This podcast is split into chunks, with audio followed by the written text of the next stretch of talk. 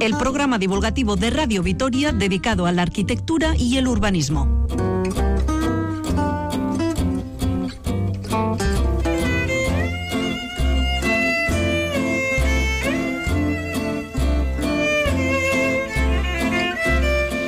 Otra semana más con todos ustedes. Desde aquí, desde Radio Vitoria, vamos a contarles cómo el gobierno vasco ha comprado pisos al Banco Malo para luego destinar esos pisos al alquiler social. Luego trataremos sobre los tranvías y trenes elevados que funcionan en distintas ciudades, sobre todo en América y en Asia.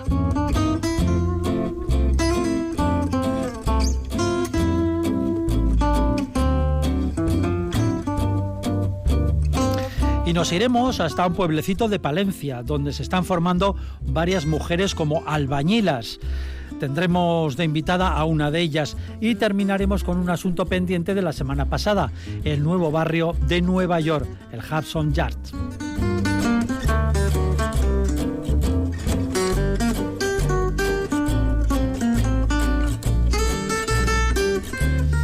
Listos con armas y bagajes, preparados en el estudio central de Radio Vitoria, los colaboradores del programa, los arquitectos y urbanistas. Pablo Carretón, bienvenido. Hola, muy buenas. Fernando Bajo, un saludo. Muy buenas a todos. De la realización técnica se encarga Yurema García. Saludos de Paco Valderrama desde el micrófono. Recuerden que si lo desean tienen varias formas de preguntarnos o de proponer temas. El correo electrónico el ladrillo arroba el WhatsApp de Radio Vitoria 656 787 180 y el contestador de la emisora el 945 01 25 50.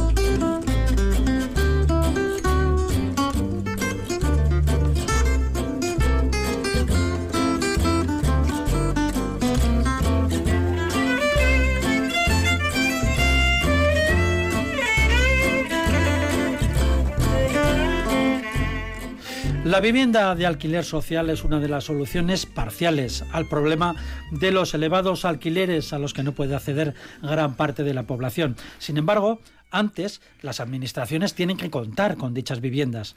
El siguiente puede ser un camino. Resulta que el gobierno vasco ha acudido al Banco Malo, o Sarep, que es donde se almacenan, seguramente lo recuerden de la época más dura de la crisis, donde se almacenan los activos tóxicos y las viviendas que no pudieron venderse y que quedaron como deudas. Normalmente se venden a precios inferiores o algo inferiores al mercado inmobiliario. El gobierno vasco ha comprado unos pocos pisos, muy poquitos, pero el plan es conseguir más de 500. Vamos a ver qué opinan nuestros colaboradores. Sí, la verdad es que esto parece que es un cambio de tendencia, ¿no? Tenemos que recordar un poco el historial de todas estas cuestiones, ¿no? Cuando, cuando las administraciones potenciaban la construcción de viviendas y, y, la sorteaban, ¿no? Yo creo que nos acordamos todos, ¿no? De aquellos multitudinarios sorteos. Aquellos sorteos que había en Vitoria. Exacto, en el, donde la gente pues claro, esperaba que le tocara un piso, ¿no? Y hasta cierto punto pues era era el gran regalo, ¿no? Que te podía hacer la administración. Claro, les tocaba a unos pocos y a otros no, ¿no? Había entonces, que decirles, a algunos había que decirles que había que pagarlos. Que eh, no, era que... no, también, también, también. Pero bueno, eran pisos que realmente tenían un precio fantástico, una ubicación inmejorable, muchos de ellos, y además estaban muy bien construidos, ¿no? Pero bueno, todo aquello eh, pasó y aquella necesidad de vivienda eh, no ha pasado. ¿no? Lo que sí eh, está cambiando es, es, la manera de satisfacer esa necesidad, cosa que a mí me parece muy interesante y por eso celebro esta noticia porque creo que es interesantísima. ¿no? La Administración no está para enriquecer a unos pocos ni para subvencionarles un piso en propiedad a unos pocos. La Administración yo creo que está precisamente para garantizar el bienestar a, a todos. ¿no? Y esto, esto del alquiler es algo que, que va en esta línea, es decir, no se trata de que la gente adquiera un piso en propiedad, sino de que pueda vivir de forma digna, de que puede independizarse y de que tenga acceso a la vivienda. ¿no? Así que, por tanto, yo creo que esta, este cambio de tendencia y esta, vamos a decir, eh, eh, fijación eh, exclusiva en lo que es el alquiler, el alquiler social, me parece una, un cambio de, de de paradigma interesantísimo a la hora de satisfacer estas necesidades. Así, porque, señor Carretón, el gobierno vasco ya anunció que no iba a construir más vivienda de alquiler, más vivienda para pasar a propiedad de los ciudadanos, sino que se iba a dedicar exclusivamente al alquiler social. Sí, la verdad es que yo creo que vivimos unos tiempos en que la sociedad ya no reclama tener en propiedad la vivienda, puesto que yo creo que los trabajos son eh, fluctúan de un sitio a otro, hay mucha movilidad, la gente joven eh, no tiene el futuro asegurado en cuanto a ese trabajo, ese trabajo permanente, entonces esto da pie también a que ese traslado, ese cambio de ciudad eh, profesionalmente, pues lleve consigo también ese cambio de vivienda, que afecta a este cambio de vivienda que, como vemos, se ha aumentado ostensiblemente la demanda de alquiler, eh, al haber en el mercado poco alquiler, se han aumentado los precios y eh, hay que reconocer este gran esfuerzo del gobierno vasco para paliar un poco este, este, este, este, estos precios, ¿no? Estos precios. Entonces yo veo que hay como tres, eh, tres vías muy, con mucho mérito las tres. Una es la que habéis comentado de comprar al banco malo otra esa segunda de, de, hacer promoción no ya de vivienda en propia, sino en alquiler. Y una tercera que me parece muy interesante porque existe una paradoja en la sociedad que hay mucha vivienda vacía y hay mucha demanda de alquiler. Entonces están, el gobierno vasco está intentando amortiguar con una especie de, de sociedad en la que la gente eh, disponga esos, esas viviendas vacías eh, con un coste por debajo del precio de mercado del alquiler y aparte tiene unos incentivos en cuanto a que eh, el gobierno vasco les asegura a través de un seguro, una póliza de seguros, eh, las reclamaciones que pueda haber por impagos eh, los daños que puede haber habido de los propios inquilinos y, bueno, alguna cosa más, ¿no? Entonces, bueno, estos tres frentes me parece que, es loable la postura de, la Administración. Sí, porque hay alquileres, o la mayoría de los alquileres están por encima de las hipotecas, eso es, un hecho. Es un hecho y es verdad que también es algo que culturalmente hay que ir cambiando, ¿no? Lo del tener el piso pagado era casi como, vamos, como tener una carrera o haber hecho todos los deberes en la vida. nuestros padres se empeñaron en ello. En ello, ¿no? Era, eh, era lo más importante y hoy parece que, bueno, que lo que hay que tener es un alquiler garantizado y a un precio razonable, ¿no? Que es un poco lo que ocurre en Europa y en gran parte del mundo, ¿no? Entonces yo creo que desde este punto de vista, pues, pues es, es la línea que hay que seguir, ¿no? Eh, en cualquier caso, esta, esta cuestión del de, alquiler eh, yo creo que, que, va más allá, ¿no? Como bien decía Pablo, creo que cambia la sociedad. Es decir, si, si mm, sabemos pero, Perdón, un momento, un inciso. Cambia la sociedad, pero por convicción o eh, porque no queda otro remedio. O por obligación, por decirlo así. Bueno, sí, probablemente sea por obligación, pero yo creo que es por ajuste a los tiempos que nos vienen, ¿no? Probablemente esto es como la informática, ¿no? Pues te puede gustar o no te puede gustar, pero como no te metas en ella estás perdido porque no, no puedes ni rellenar, vamos, la lista del, del DNI, ¿no? Entonces, bueno, pues por lo que sea, pero hacia ahí vamos. Y yo creo que eso es ajustarse muy bien a los tiempos y creo que la administración es de esas cosas que debe hacer, ¿no? Siempre nos estamos quejando de que va por detrás de la sociedad, yo creo que en este caso se ha adelantado y va acorde con la sociedad y con las necesidades de la misma. ¿no? Y que esto ocurra y que solo se dedique a construir precisamente para estas cuestiones me parece fantástico. Claro, si estamos hablando, por ejemplo, de, un alquiler normal privado de, de, de, 800 eh, euros y, resulta que una hipoteca de una vivienda normal también son los 800 euros mes, pues eh, quiere decir es que la gente hace sus cuentas y dice, Joder, ya me meto, me meto a, a tener una vivienda en propiedad con el mismo precio que, que no alquilarlo, ¿no? Entonces, a la contra, si por ejemplo esos alquileres eh, pueden costar la, la, mitad de los la mitad del, del la mitad del alquiler de, de la vivienda pues eh, sería mucho, sería rentable, o sea, en vez de eh, los 800, los 400 euros de alquiler mes, ¿no? Entonces sí que es rentable esa, esa, esa forma de, de, tener la vivienda. No, y además lo que decíamos antes, eso va a cambiar a la sociedad, ¿no? En vez de intentar tener el piso pagado y como sea tener esa propiedad, lo que va a hacer es dedicarse a otras cuestiones, tener más movilidad en el trabajo, ser mucho más flexible en cuanto a cambiar de, situación y de ciudad y todas esas eh, características que una sociedad moderna tiene. Yo creo que además hay otro aspecto muy interesante al respecto, que es el de, hemos visto que, bueno, la Sareb o este banco malo, en realidad lo que ha querido en todo momento es eh, deshacerse ¿no? de estos, como llaman ellos, activos tóxicos, que en realidad son pisos, no sé por qué les llaman así. ¿no? Pero hasta ahora solo eran los grandes fondos buitre, los grandes, eh, vamos a decir, gestores de, de, estos patrimonios que no se sabe muy bien para qué los dedican, los que se interesaban y compraban eh, estas, estas bolsas ¿no? de pisos. ¿no? Y a mí me parece fantástico que en vez de un fondo buitre, que lo que va a hacer de una u otra manera va a ser especular con, con estas propiedades compradas a precio muy barato, que sea la propia administración la que se haga con ellas y que de alguna manera revierta en esa sociedad que hasta cierto punto ha pagado también ese desastre inmobiliario que se hizo durante eh, esos tiempos. Exactamente, el patrimonio, el patrimonio de viviendas queda en manos de, la administración del gobierno vasco. Hay un, un, ejemplo hace poco en Madrid, ¿no? La gente compró esas viviendas de protección oficial la propia administración, el Ayuntamiento de Madrid, vende a un fondo buitre y resulta que el fondo buitre eleva los alquileres, las hipotecas, etcétera. Entonces se benefician de un dinero que es de todos los madrileños, por ejemplo, eh, eh, en beneficio de unos de, estos fondos buitres. Me parece que eso es eh, sangrante a todas luces. Ya, hubo una sentencia que condenó todo esto y, lógicamente. Bueno, pues dejamos este asunto, la vivienda de alquiler social, a la que volveremos sin duda a lo largo de este curso aquí en el ladrillo. Tenemos más cosas para hoy. Por ejemplo, vamos a, a una pregunta, una pregunta que nos ha enviado un oyente, Javier Castro. Dice, el tranvía ocupa mucho espacio, sobre todo en las calles del centro. ¿No hubiera sido mejor un tranvía elevado que dejara libre el suelo? Bueno, vamos a ver. Un poco ciencia ficción es esto, ¿no? Sí, es, yo creo que es otro concepto completamente distinto de, aunque parece que es lo mismo, pero es completamente distinto, ¿no? Eh, aquí conocemos el tranvía en superficie a través de las de los raíles, etcétera, ¿no? Eh, conectando barrios. Eh, lo que pasa que aquí en Vitoria, pues hay un momento que en el centro no tiene esa, esa, esa dimensión. Estamos hablando de General Lava, la calle la calle Independencia. Es, es una forma de tranvía.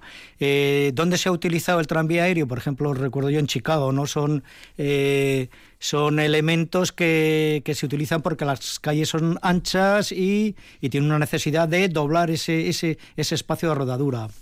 Eh, no me imagino en Vitoria un, un, tranvía elevado porque el coste sería bestial, en el sentido que, tú imagínate, si lo tenemos aquí elevado, tienes que hacer unas plataformas, unas escaleras, unas rampas mecánicas, unos ascensores que se eleven a esas plataformas. Claro, exactamente. Si estamos hablando de, de elevado, tiene que ser eh, estaciones, eh, apeaderos elevados, escaleras mecánicas, ascensores, bueno, una auténtica locura.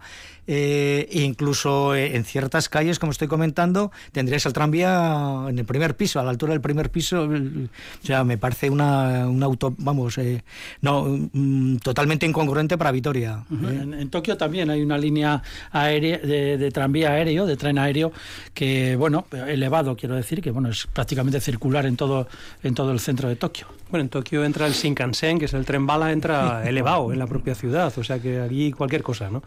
Pero bueno, sí que es cierto, yo creo que la primera parte de la pregunta es perfecta, es decir, el tranvía ocupa mucho sitio, demasiado sitio. Y además no es un sitio que, debiera... Eh, que debiera ocupar el peatón, no, no el tranvía, ¿no? Se le quita el coche, me parece muy bien, pero al final lo, lo, ha, lo ha fagocitado un trasto metálico gigantesco como es el tranvía, ¿no? Pero claro, la solución eh, yo antes lo soterraba que llevarlo por, por el aire. Yo, vamos, eso es una, una propuesta que podemos No, no, es el metro. Desde, el ladrillo, podemos soterrar el, tranvía. ya estamos hablando de un metro, ¿no? ya, estamos hablando de soterrar. bueno, pero, pero está claro que, que, el tren en altura primero es costosísimo, lo que decía Pablo es mm. cierto. solo les faltaba a los vecinos de General Álava que, encima el tranvía les pasaba por el salón. Cuando están comiendo, salón, el salón ahí. Bueno, sería ya tremendo, ¿no? Y, y, bueno, y siguiendo con el caso de Chicago, ¿no? Es una anécdota, ¿no? El, el, famoso metro de Chicago que va sobre elevado eh, bueno, pasa por una calle hoy día, que sigue pasando por él, la calle Wibas, que, es una de las famosísimas calles de Chicago, que era una de las mejores calles de Chicago, con un comercio fantástico, unas librerías estupendas, unos restaurantes fantásticos, y desde que se instaló el tranvía empezó a perder comercio, empezó a perder eh, ese pulso vital, y hoy día es una calle bastante desagradable, vamos a decir, bastante inhóspita y muy vacía, ¿no? Entonces, bueno, hay que fijarse un poco también en las... Pero esa, ese caso de Chicago, ese tranvía elevado, elevado, ese tren elevado, es, reciente. No, bueno, no, no, no, tiene 80 años o 90 ah, años. Es un corredor ya. Pero, pero no, y sigue existiendo y vamos, la gente lo utiliza, pero realmente las calles por donde pasa precisamente este tranvía elevado son mucho peores que las calles por las que no pasa, ¿no?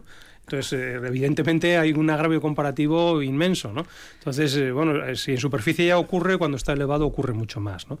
Hay, hay otras, por ejemplo, Miami tiene también un tranvía elevado que es mucho más agradable y más, bueno, más Sí, Bangkok también tiene otro. Bangkok tiene, después igual hablamos del caso de Nueva York, porque Nueva York tenía también tranvía elevado y precisamente eso ha dado oportunidad a uno de los grandes casos urbanísticos actuales que después, si nos da tiempo, comentaremos, ¿no?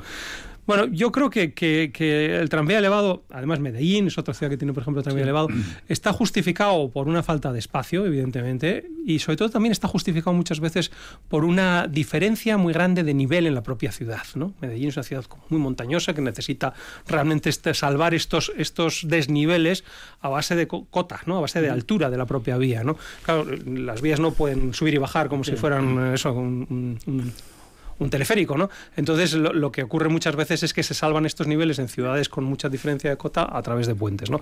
En una ciudad plana como Vitoria, pues evidentemente menos sentido todavía, ¿no?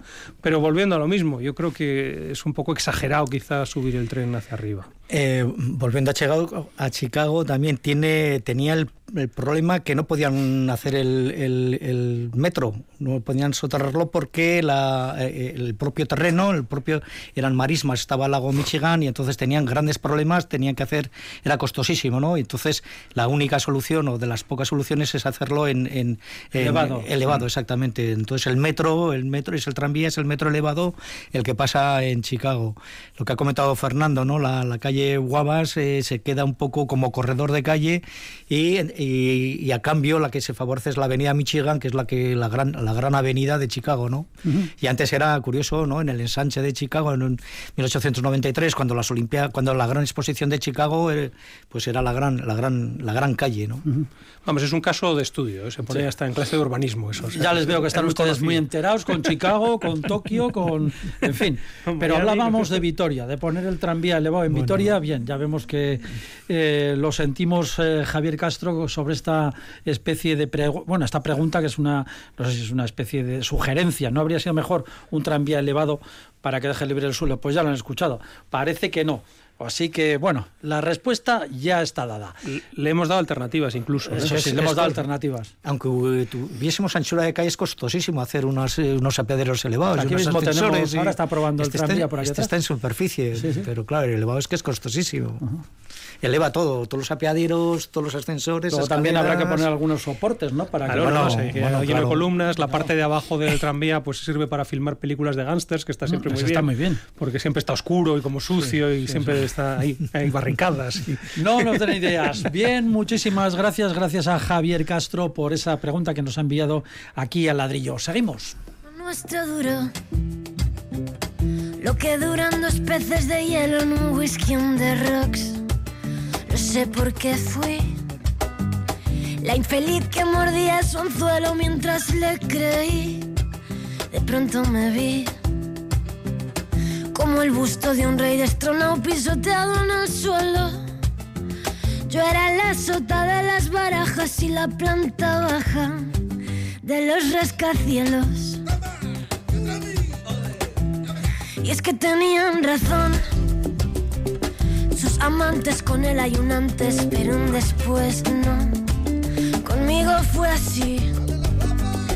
Dijo que era su media naranja y se puso a exprimir. Ya luego empezó a dar vueltas igual que un león dentro de una jaula. Que rugía mirando a la luna. Mujer solo hay una. Y esa es mi María. Luego se fue Bajó a por tabaco y volvió a los tres meses. Vino haciendo veces y hecho un perro flaco. Pidió que le abriese con dos arrumacos.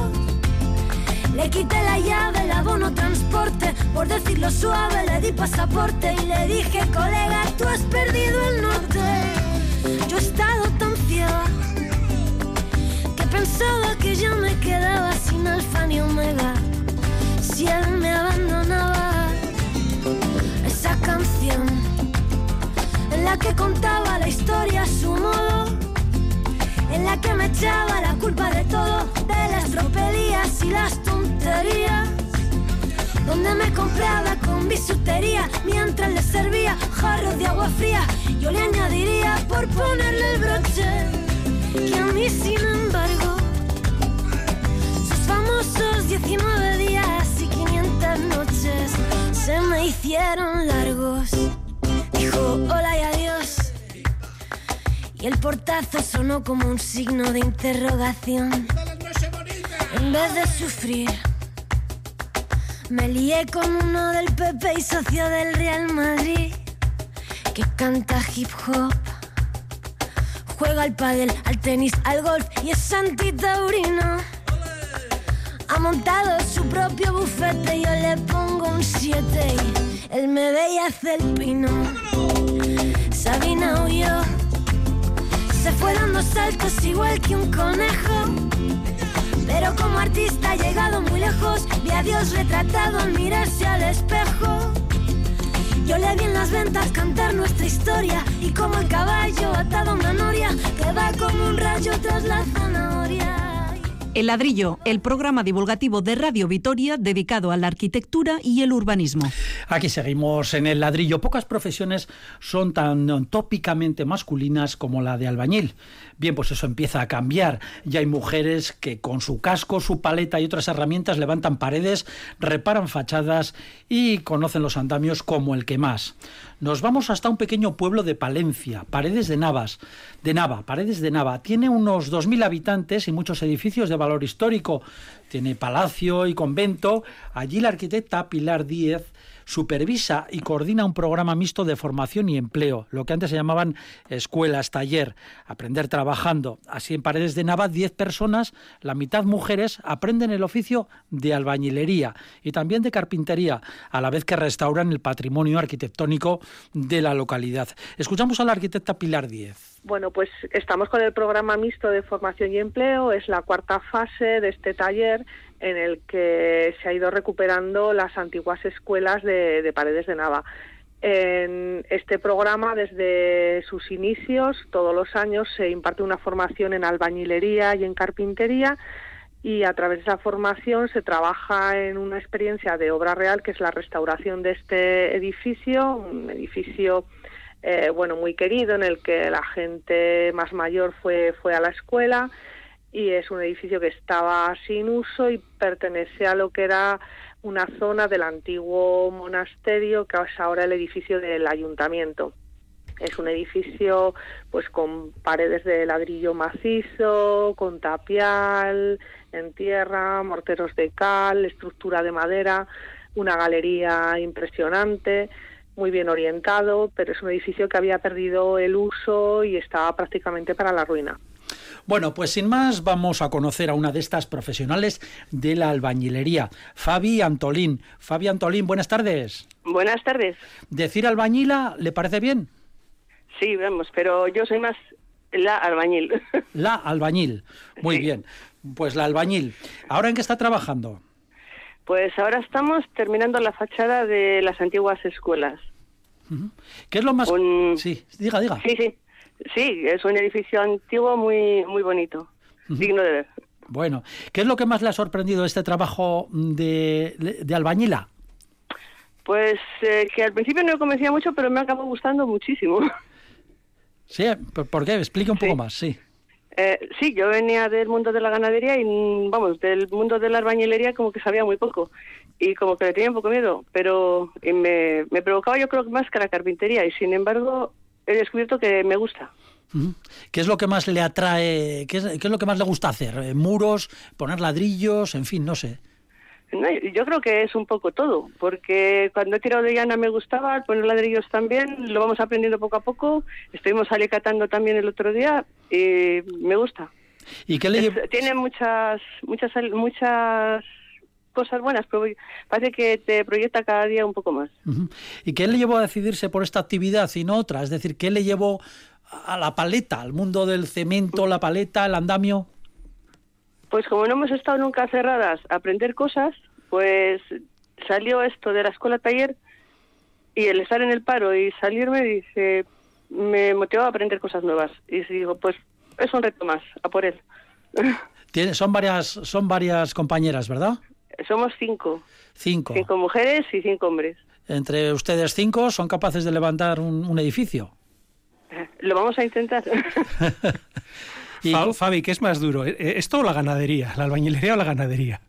Eh, pues todo tiene sus cosas. La ganadería me gustó mientras la hice. Lo que pasa es que era un mundo en que no se ve compensado mucho trabajo y poco poca recompensa. Y son 365 días al año sin ningún día de vacaciones. Como que esto como que te motiva al tener más días libres, disfrutar más de la familia. Usted, usted y sus compañeras ahora mismo están en fase de formación. ¿Cuándo terminan esa formación? La terminamos el último día de julio. El último día, de, el último día de julio ya les dan el título. Esperemos que sí, si no repetimos. pues como tengan que repetir haciendo edificios ¿no? o arreglando fachadas. No, hombre, no, en la escuela taller. en la escuela taller, por supuesto. No, era, era, era broma. Eh, ¿Qué le iba a decir? También eh, las constructoras y las empresas de la zona contratan a, a mujeres albañiles o prefieren hombres.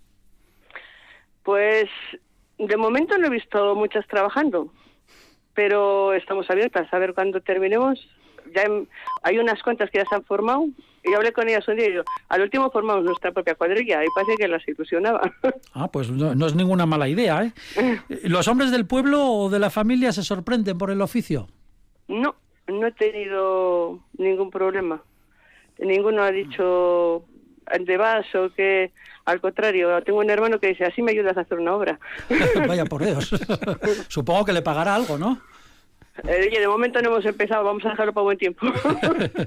Me va a perdonar, pero no puedo evitar la pregunta esa tópica sobre los albañiles. ¿Ustedes piropean desde el andamio cuando ven un buen mozo o moza, lo que prefiera? Bueno, pues ahora de momento no, porque es la gente del pueblo y como que nos daría un poco de corte, pero estamos apuestos a que si venga alguno de fuera y esté bien, subirle el ánimo. subirle el ánimo. La arquitecta supervisora eh, nos ha dicho que las albañilas o las mujeres albañiles eh, son mucho más cuidadosas y ordenadas. Por ejemplo, al finalizar la labor, que lo dejan todo bordado, no manga por hombro ahí, el, la escayola ah. endureciéndose, la paleta por cualquier lado.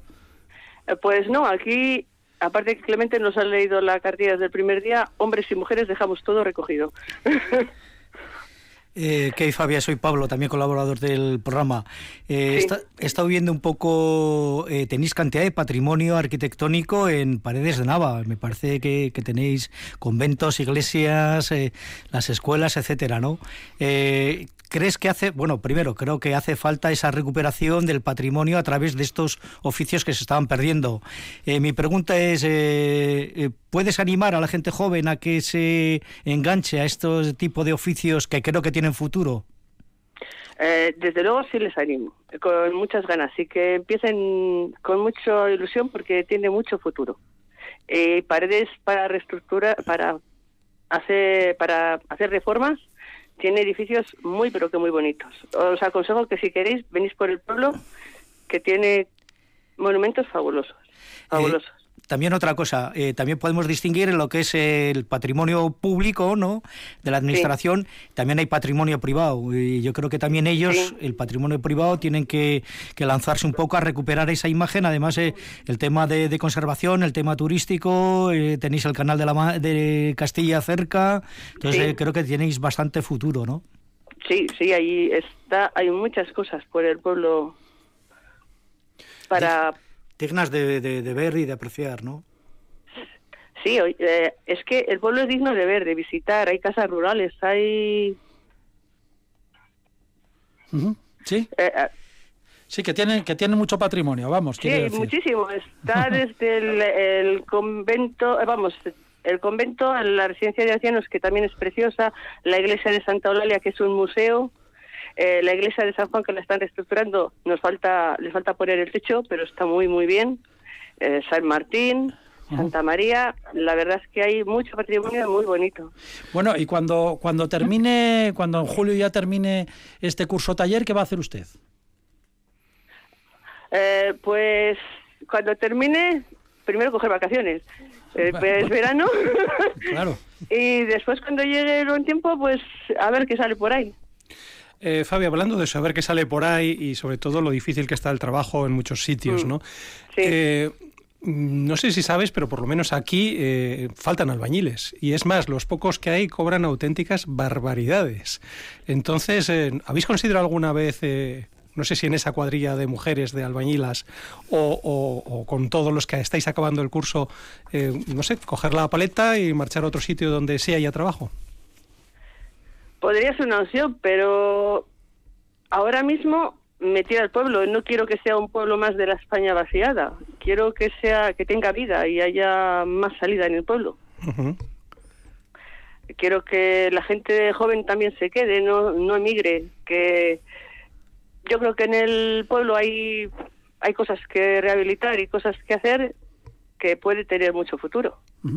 ¿Qué, qué es lo más, volviendo al oficio, al trabajo, al día a día, qué es lo más complicado, lo que más eh, le ha costado? Lo que me ha costado día a día, No, el- de, las, de las técnicas que hay, de lo que les enseñan. Pues hasta ahora no te sé decir, como cada día nos enseñan una cosa nueva, cuando me pongan algo más difícil, hasta ahora no se me ha dado muy mal. Y, y lo más fácil, lo que más le gusta, Lo que más me ha gustado, sí, eh, no sé, a lo mejor el tirar de llana. tirar de Me- llana. ¿Qué, qué, qué es esto concretamente? primero yo creo, fue yo creo, el lucir, los enlucidos. Los enlucidos. Eh, sí, Hay que tener mano para eso. Yo creo que sí, pero se, está bien. Lo de, lo de subir sacos de cemento y esto ya es otra cosa, ¿no? no, también es, eh, lo que pasa es que los de cemento casi no podemos con ellos, eh, vamos entre dos. Fabio, otra cosa, eh, estáis, me supongo, recuperando también eh, técnicas tradicionales, ¿no? Para toda esta restauración de patrimonio. ¿Hacéis estas cosas, morteros de cal y todas estas cosas que, Sí. que- que casi han desaparecido? Sí. ¿Las Sí, eh, sí, tra- trabajamos con mortero de cal, sí, todo ahora es con mortero de cal. Que ya para- sabéis que son técnicas muy complicadas, ¿no? Que hoy día no se, no se, uta- no se usan tanto, ¿no? O sea, que estáis siendo especialistas al respecto, ¿no? Sí, en esto sí, nos están enseñando bastante bien a, a rehabilitar edificios. Estamos en las técnicas antiguas bastante bastante puestos ahora. Como lo tenemos muy muy cercano del día a día, pues sí. ¿Y cuántos, cuántos, años de formación son? Eh, Yo de momento ahora mismo son nueve meses los que estoy. Ujú. Nueve Y meses. creo- sí, Y luego a quedarse, a quedarse trabajando. eso esperamos. A ver si tenemos suerte. Y si no con las compañeras, a montar una cuadrilla. Eso les he propuesto, a ver, porque entre las que las cinco que estamos y unas cuantas que han pasado por la escuela, lo colocamos, lo, lo decimos un día, a ver qué pasa. ¿Ya han pensado el nombre de la cuadrilla? Todavía no. O del no, no, negocio. todavía no, no, todavía no, todavía es muy pronto. Primero aprende- aprenderemos. Muy bien, pues eh, Fabi Antolín, muchísimas gracias por haber estado con nosotros aquí en El Ladrillo. Precisamente nos llamamos El Ladrillo, este programa. sí, sí, ya. Pues muchísimas gracias por haber estado con nosotros. Enhorabuena por elegir esa, esa, esa formación, ese trabajo que parece tan masculino, pero que ya no lo es tanto como es el de la albañilería, ¿sí? Y que deje de serlo. Y que deje de serlo, que no cabe la menor duda. Fabi Antolín, muchísimas gracias. Y mucha A suerte. ustedes. Un abrazo. Gracias, muchas gracias.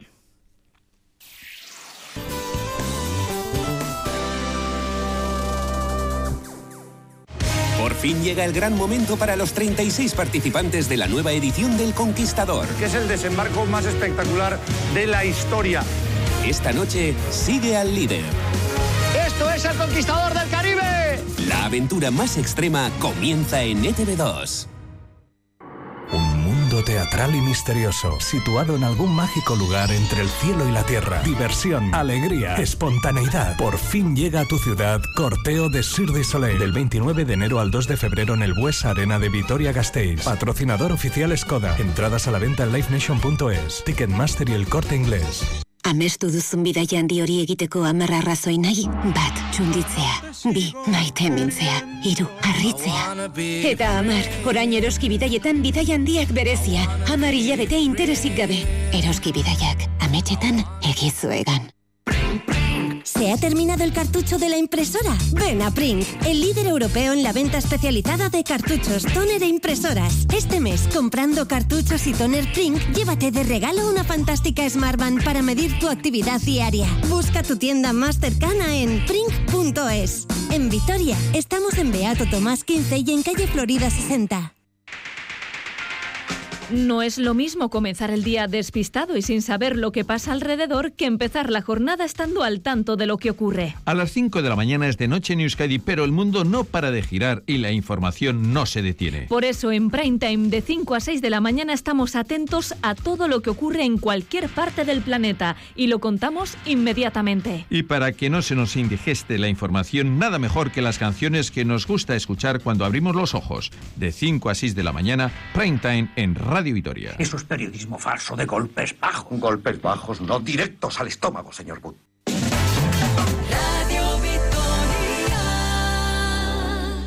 El ladrillo, el programa divulgativo de Radio Vitoria dedicado a la arquitectura y el urbanismo. Bueno, pues ¿qué les parece la aventura de Fabián Tolín y sus compañeras? ¿Eh? muy interesante, muy interesante. Lo que pasa que, no sé, aquí, aquí estaba pensando que realmente por los precios que se paga aquí a un albañil cualificado, yo creo que Fabia eh, pasaría buenas temporadas en Vitoria ganando dinero y el resto ¿Qué, qué pasa? para gastárselo. ¿No hay, ¿No hay albañiles aquí o qué? señor Carretón? Mm, depende, yo creo que hay rachas, ¿no? De, ahora, por ejemplo, estamos pasando una racha que, que, igual se han jubilado muchos los antiguos albañiles y, y parece que hay búsqueda o demanda de, de, estos propios albañiles. Recuerdo cuando la famosa des, desarrollos de Salburo y Zabalgana, los que se cotizaban eran los encofradores, no había encofradores, porque claro, había tanta obra, tanta estructura de hormigón que, vamos, no daban abasto. Entonces, bueno, eh, ahora ha bajado, eh, se han cerrado gremios o se han cerrado pequeños talleres de, de albañilería y, y, y, son difíciles de encontrar. Aquí en Vitoria, ¿no? Pueden pedir, un albañil bueno puede pedir lo que quiera, que se lo pagan. Así que, ¿Ahora mismo en Vitoria? Sí, sí, sí. sí. Sí. Vamos a ver dónde hay un curso de estos. bueno, oye, podemos apuntarnos, ¿no, Paco? No sé si nos van a dejar, pero bueno, por la edad, digo, en mi caso.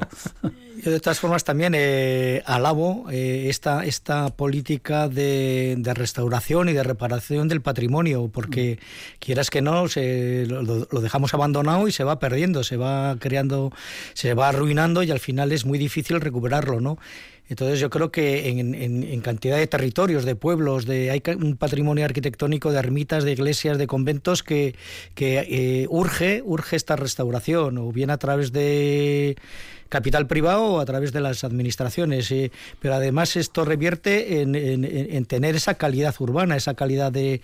Eh, es maravilloso entrar en un pueblo y ver todo completamente, que los propios vecinos han restaurado sus casas, han cuidado las calles y esa imagen eh, da, da, da, da, un valor, ¿no? da un, valor a, ese propio núcleo. Sí, también hay aquí escuelas, eh, taller. Lo interesante de esto es que trabajan a la vez que están aprendiendo y que es, eso es una formación fantástica. Es que es la única manera de aprender a ser albañil o albañila, vamos, y no es con el trabajo manual y con la experiencia, ¿no? Por eso son tan cotizados, porque realmente es una formación que requiere durante, bueno, muchos años, mucha experiencia, mucha sabiduría, muchos casos distintos y, y es algo que realmente pues no, no, no, se enseña en un aula, ¿no? Se enseña en una obra. Sí, hay sitios además o hay especialidades que, que están buscadísimas, pues la, la cúpula catalana esta que eh, se llama, ¿no? La, no es cúpula, es la... Bueno, las cúpulas son las bóvedas de las fábrica. Bóveda, bóveda son, catalana son muy llama, difíciles ¿no? de sí, construir. Sí. Sí, sí. Además es curioso porque ha habido, se han introducido en los centros históricos otras técnicas, ¿no? Que, que más, eh, más impermeables en cuanto a, a, la ventilación de las fachadas y por ejemplo lo que ha comentado Fabia es el, los morteros de cal ¿no? que es, una, es una son unos tratamientos de fachada antiguos pero que son eficientes al 100% y estas calidades eh, yo creo que también le, los, los materiales antiguos eh, nos dan una lección en cuanto a a perdurabilidad en el tiempo y, que son buenos, resultan eh, buenos para, para, la propia construcción. ¿Qué, ¿Qué, es un mortero de cal? Mortero es. Vamos eh, a, empezar, a, empezar, con el curso. Sí, ese cal, cal en polvo que, que con agua eh, y algo de arena se va, se va haciendo un poco este. No es, no es un mortero, no se usa cemento en el sentido de que transpira, transpira la propia masa. Mm. Y esta se da las fachadas y, y vamos, eh, queda completamente. Es más plástico, es más duro, es más duradero y es más bonito, ¿no? Uh -huh. Lo que pasa es que es más difícil de trabajar, entonces por eso ha ido perdiéndose y claro, como no hay gente que, que esté entrenada en ello y además como es más lento de, de efectuar, pues son técnicas que, que, tienden a desaparecer si no hay gente como esta que se dedica A ello. Bueno, pues eh, dejamos esta cuestión y viajamos otra vez. Viajamos hasta Nueva York para conocer el mayor proyecto inmobiliario de todos los Estados Unidos. Es un barrio nuevo que está en Nueva York, el Hudson Yard. Eh, yardas en inglés, aunque también se puede traducir un poquito pues como, como por ejemplo el patio, el patio del Hudson. Eh, la inversión, y esto hay que estar atentos para, para escucharlos, de ese proyecto inmobiliario que está casi todo terminado ya, queda un poquito, 22.000 millones de euros. 22.000 millones. O sea, es que es que es tremendo. Eh, ya está construido, como decíamos, la primera fase y todo se completará ya en tres años. En tres años. Esto va a toda velocidad. No es como soterramiento de aquí. ¿eh? Eh, plazas, centros comerciales, rascacielos de oficinas y apartamentos y lo que es el emblema. La escalera de Nueva York, así se llama. Es una escultura de 15 pisos en una espiral en zigzag eh, que está revestida de, cobre a la que se asciende pues por juegos de escaleras, como cantidad de escaleras una conectada con la otra. ¿no? Este gran espacio es un gran, era, era un gran muelle de trenes que se recalificó hace años. Un nuevo barrio enorme, lujoso y espectacular por si le faltaba algo a Nueva York. Si van a viajar a Nueva York en fechas próximas, pues evidentemente van a ir porque es lo que está de moda y de lo que todo el mundo habla. Pero si acaso pues que lo tengan presente.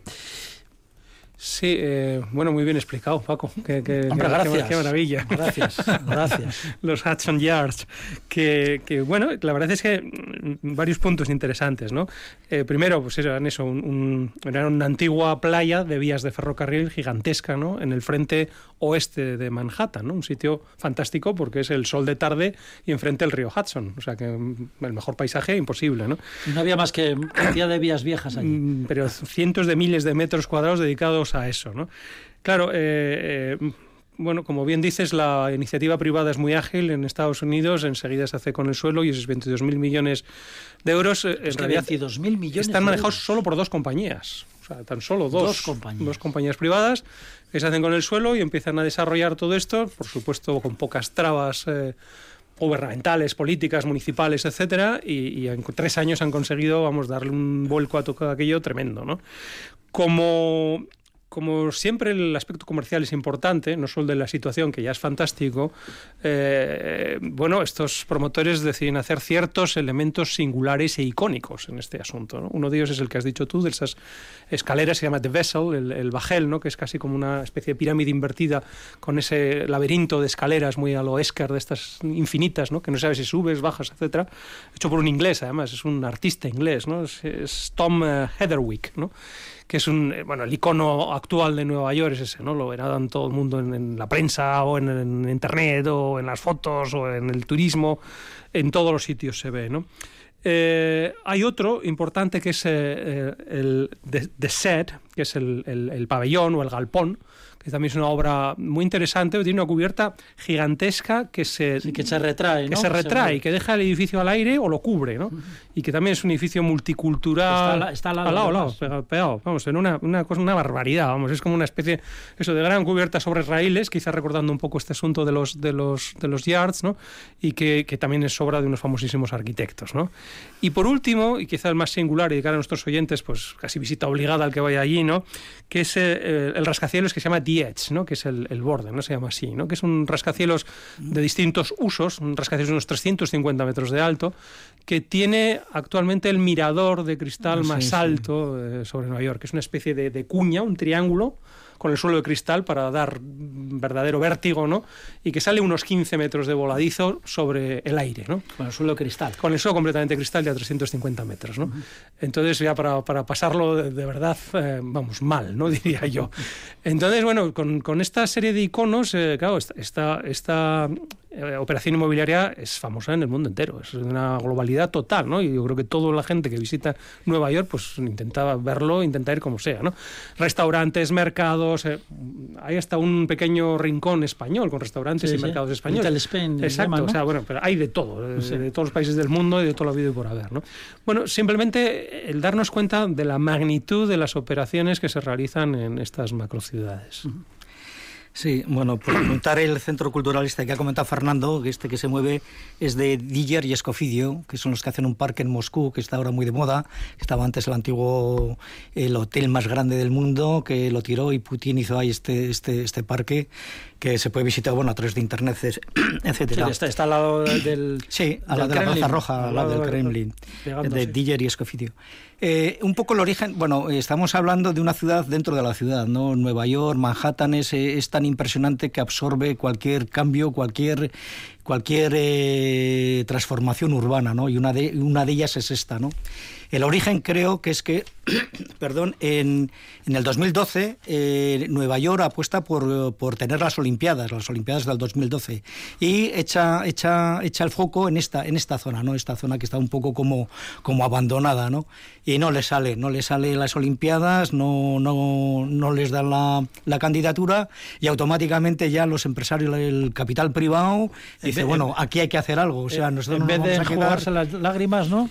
Aquí no, exacto, no, no nos vamos a vamos, no vamos a dejar esto abandonado, vamos a, vamos a hacer algo en este, en este cacho de ciudad que lo, que lo transforma. Todo lo que ha comentado Fernando eh, es impresionante, ¿no? Ya solo con lo, el relato que ha hecho, pues eh, ya nos estamos imaginando.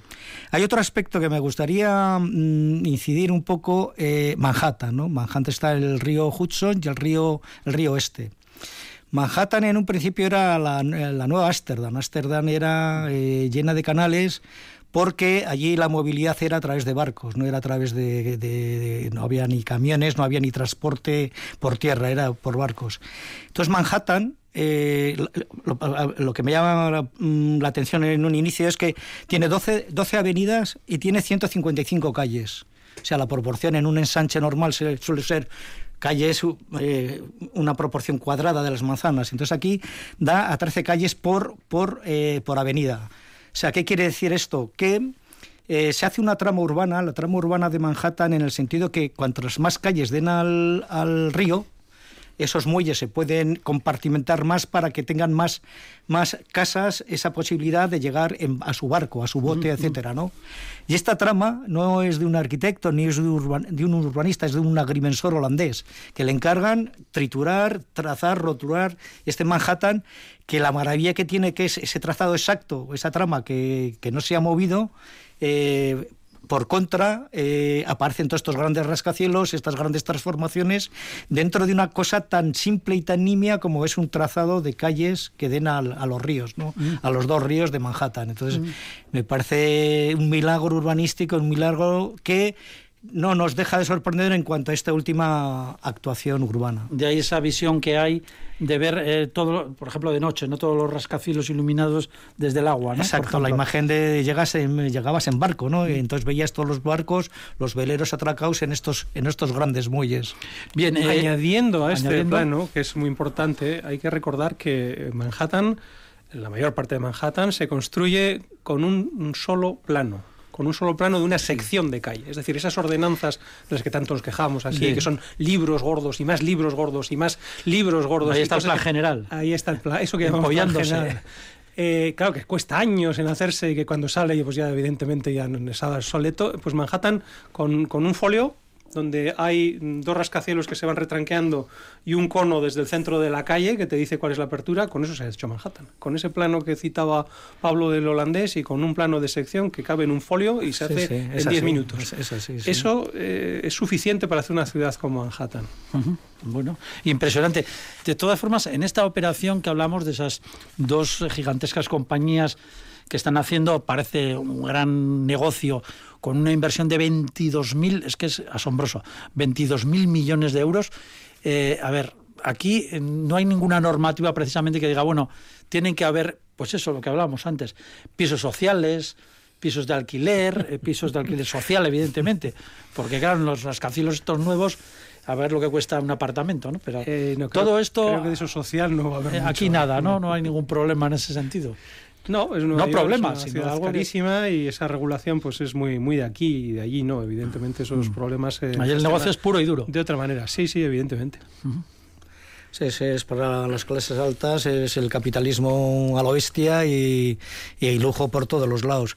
Yo entro en la página, en páginas en internet y, me he quedado sorprendido de, de esas calidades de, venta de apartamentos con unas, eh, unas infografías, unas visiones por dentro de los apartamentos, ese edificio que ha comentado Fernando con ese vuelo, o sea, tienes unas, unas imágenes que vamos. Está pensando comprarse uno. Eh, sí, en la, en la, otra vida, ¿no? Porque no, no me da.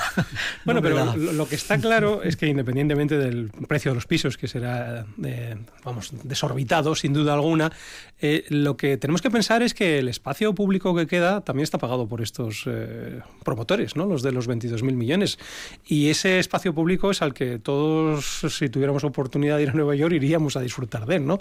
a subirnos en esa escalera, a, visitar esos mercados, a ir por esas calles. Y allí es verdad que eso también está pagado con dinero, vamos a decir, privado. ¿no? Y sin embargo, es un espacio público que disfruta todo el mundo, ¿no?